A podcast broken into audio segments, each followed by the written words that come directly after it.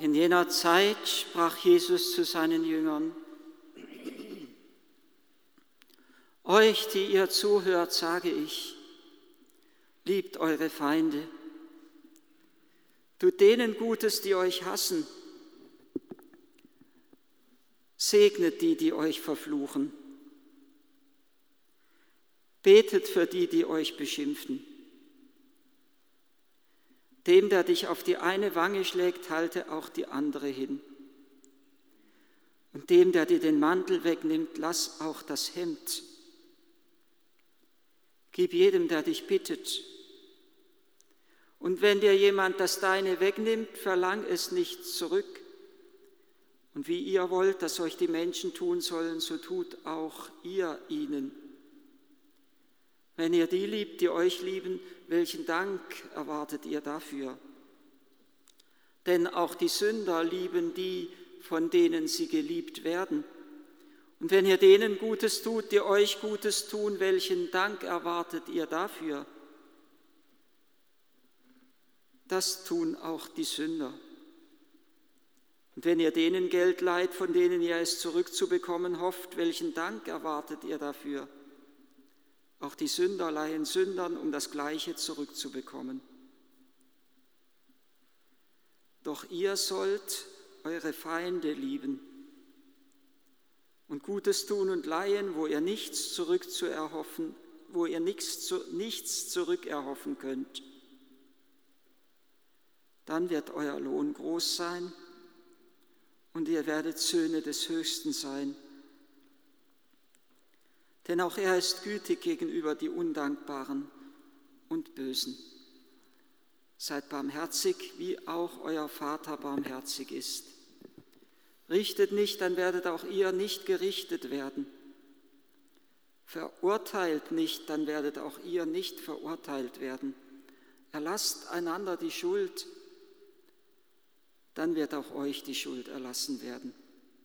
Gebt, dann wird auch euch gegeben werden ein gutes, volles, gehäuftes, überfließendes Maß wird man euch in den Schoß legen, denn nach dem Maß, mit dem ihr messt, wird auch euch zugemessen werden.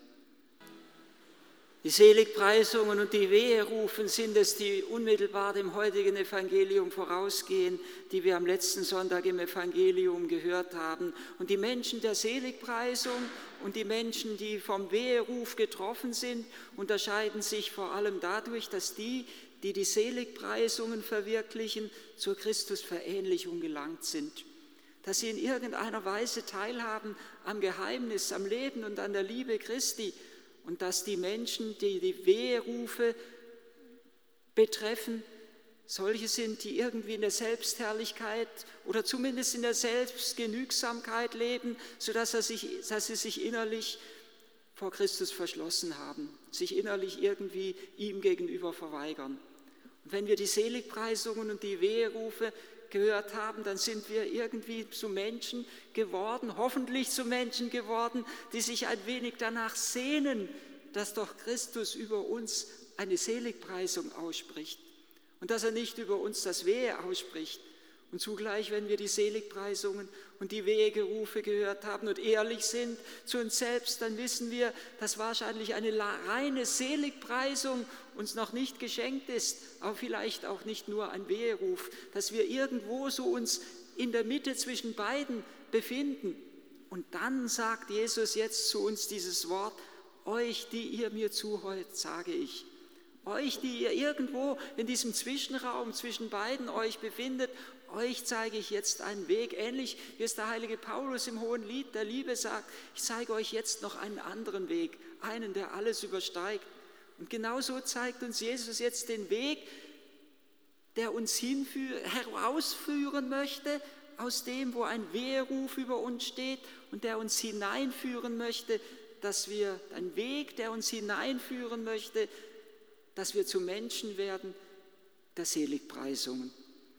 Es ist ein Lebensentwurf, den Jesus uns hier in der Bergpredigt, wie sie Matthäus gestaltet, oder in der Feldrede, wie sie Lukas gestaltet hat, ein Lebensentwurf, den Jesus uns vor Augen steht.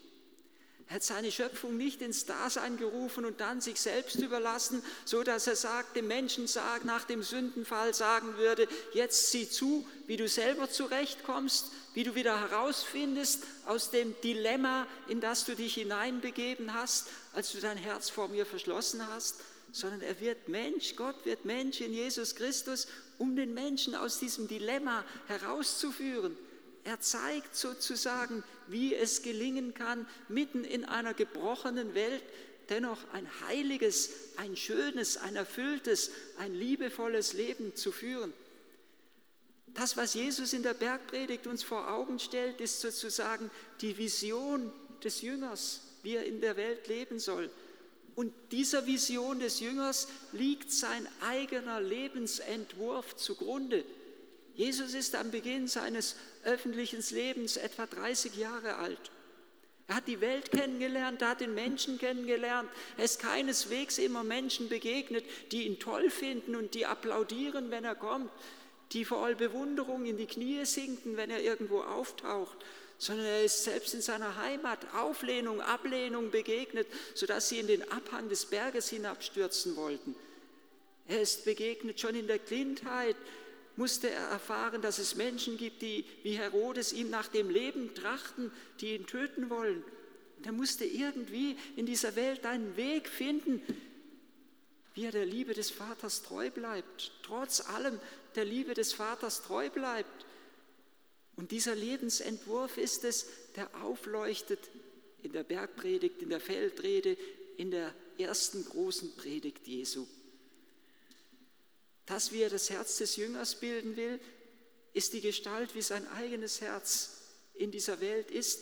Und er verlangt von den Menschen nichts anderes als das, was er uns selber vorgelebt hat. Er möchte uns, wenn er die Bergpredigt verkündet, wenn er seine Rede vor uns hält, möchte er uns zu Verbündeten machen, uns mit hineinnehmen in den Heilsplan der Liebe, wie er vorhat, in der Welt zu leben, wie er vorhat, die Welt zu erlösen. Die Bergpredigt ist eigentlich ein einziges Manifest der Liebe und des Friedens. Und in der ganzen Bergpredigt ist sozusagen, die Bergpredigt könnte man sagen, ist sozusagen das in Worte gefasste Leben Jesu. Und in der ganzen Bergpredigt blitzt schon das Geheimnis des Kreuzes auf. Das, was Jesus hier mit seinen Worten verkündet, hat er in seinem Leben verwirklicht. Und er hat es nirgendwo so verwirklicht wie in der Stunde des Kreuzes. Dort hat er seine Feinde geliebt. Dort hat er den Fluch des Kreuzes in den größten Segen verwandelt. Verflucht ist, so heißt es im Alten Bund, wer am Pfahl des Kreuzes hängt. Aber dieser größte Fluch, das Kreuz, ist zugleich für uns zum Segen geworden. Segnet die, die euch verfluchen und betet für die, die euch beschimpfen. Im Kreuz, am Kreuz hat Christus für die gebetet, die ihn verurteilt und die gekreuzigt haben. Im Kreuz ist die ganze Bergpredigt verwirklicht. Nirgendwo so ist dieses Wort so verwirklicht wie dort, wo Jesus, wenn Jesus hier sagt, wer, dem, der dich auf die eine Wange schlägt, dem halte auch die andere hin. Es ist tatsächlich Wirklichkeit geworden bei der Geißelung, bei der Dornenkrönung, bei der Kreuzigung des Herrn. Es ist Wirklichkeit geworden, dass er seinen ganzen Leib hingehalten hat, damit in seinem Leib unsere Sünde eingezeichnet wird, aber so gerade diese Wunden, die in seinen Leib eingezeichnet wurden, für uns zu Quellen der Gnade geworden sind. Das Negative, das was ihm geschenkt wird, das Minus, das ihm geschenkt wird, durch das Kreuz in das Plus, in den Segen gewandelt wird. Im Kreuz ist das verwirklicht, in der Stunde des Karfreitags ist das verwirklicht, wo er sagt, dem, der dir den Mantel wegnimmt, dem reich auch noch das Hemd.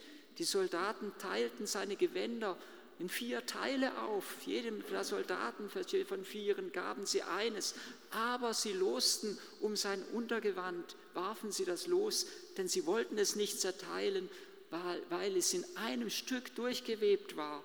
In einem Stück durchgewebt. Es war das Gewand des hohen Priesters. Es war offensichtlich ein besonders kostbares Gewand, das sogar die Soldaten darum gelost haben, wer es von ihnen bekommen soll. Jesus hatte ein kostbares Gewand an. Manche meinen ja sogar, dass es vielleicht von seiner Mutter Maria gewebt worden war. Selbst dieses Gewand, was ihm so ungeheuer wertvoll war, hat er dahingegeben. Wer dir den Mantel wegnimmt, dem lass auch noch das Gewand, sein letztes Hemd hat er hingegeben für uns. Und wie man euch messt, so wird nach dem Maß, mit dem ihr messt, wird euch zugemessen werden. Gebt, dann wird auch euch gegeben werden. Christus gibt nicht irgendetwas von sich, sondern er gibt sich selbst. Er gibt sein Leib und sein Blut. Er gibt sein Herz für uns dahin. Das Kreuz ist die verwirklichte Predigt Jesu. Und das Kreuz ist zugleich das größte Zeichen des Friedens und der Versöhnung für uns geworden. Die Bergpredigt ist ein Manifest des Friedens und das Kreuz ist der Ort, an dem Himmel und Erde miteinander versöhnt werden. Und durch das Kreuz hindurch gibt Jesus uns Anteil an seiner Liebe. Er öffnet ja sein Herz. Er gießt den Inhalt seines Herzens aus über uns. Er gießt den Inhalt seines Herzens aus in den Sakramenten der Kirche in der Eucharistie, wo wir die Erneuerung des Kreuzesopfers Christi feiern, in jeder Eucharistie möchte uns Gott Anteil geben an seiner Liebe. Das Kreuz ist das hohe Lied der Liebe. Und das Kreuz ist zugleich das größte Zeichen des Segens. Und das Kreuz ist zugleich das vollkommene Gebet. Betet für die, die euch ver ver verfolgen und beschimpfen und verfluchen. Segnet die, die euch verfluchen und betet für die, die euch beschimpfen und kränken und schmähen. Das Kreuz ist das hohe Lied der Liebe, das Kreuz ist der größte Segen, das Kreuz ist das größte Gebet, weil es gedeckt ist mit der Lebenshingabe des Herrn. Und in jeder Eucharistie wird das Geheimnis des Kreuzes neu vergegenwärtigt, damit wir selber diese Liebe des Herrn empfangen und damit unserer Berufung gerecht werden können, die der Herr uns in der Bergpredigt geschenkt hat. Die zu lieben, die uns feindlich gesonnen sind, für die zu beten, die uns beschimpfen und die zu segnen, die uns verfluchen. Im Kreuz möchte Christus uns verwandeln. Durch die Eucharistie möchte Christus uns verwandeln, damit wir selber wie er zu einem hohen Lied der Liebe werden, damit wir selber unsere ganze Existenz zu einem einzigen Gebet wird für diese Welt und zu einem Zeichen des Segens, dass nicht nur wir gewandelt werden durch die Kraft des Kreuzes Christi und durch die Kraft der Eucharistie, sondern dass wir selber zur Wandlung zur Heilung, zur Versöhnung zur Erneuerung der Welt beitragen.